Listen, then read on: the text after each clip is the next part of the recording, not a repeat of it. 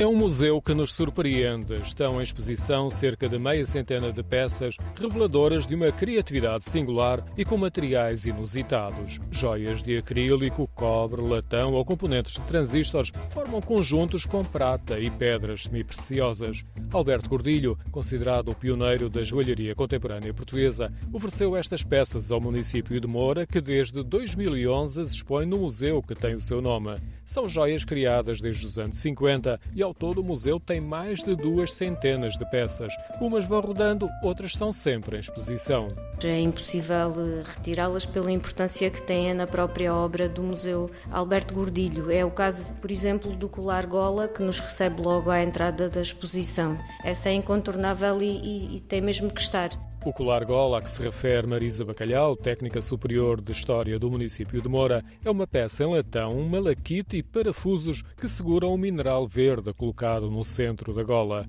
Em exposição, vemos outros colares que combinam vários materiais e os conjuntos adquirem formas únicas e criativas. Há também anéis e pulseiras que surpreendem o olhar pela originalidade.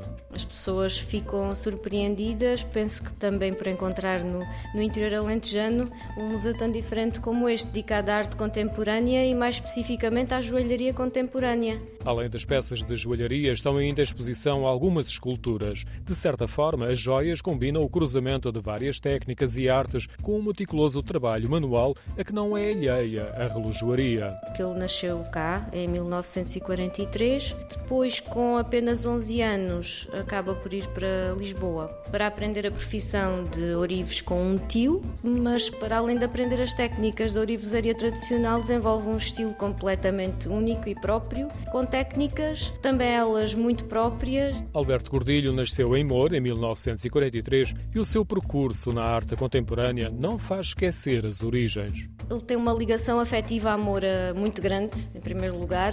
Gordilho, sempre que vem a Moura, entra na igreja de São João Batista, onde foi batizado, e está muito presente aqui no nosso museu. Ele participa na organização de workshops e outros tipos de atividades. A realização de oficinas e a promoção da criatividade são outros dos objetivos do museu, que se encontra localizado no centro histórico da cidade, num edifício com origem no século XIX para fabrico de sais minerais.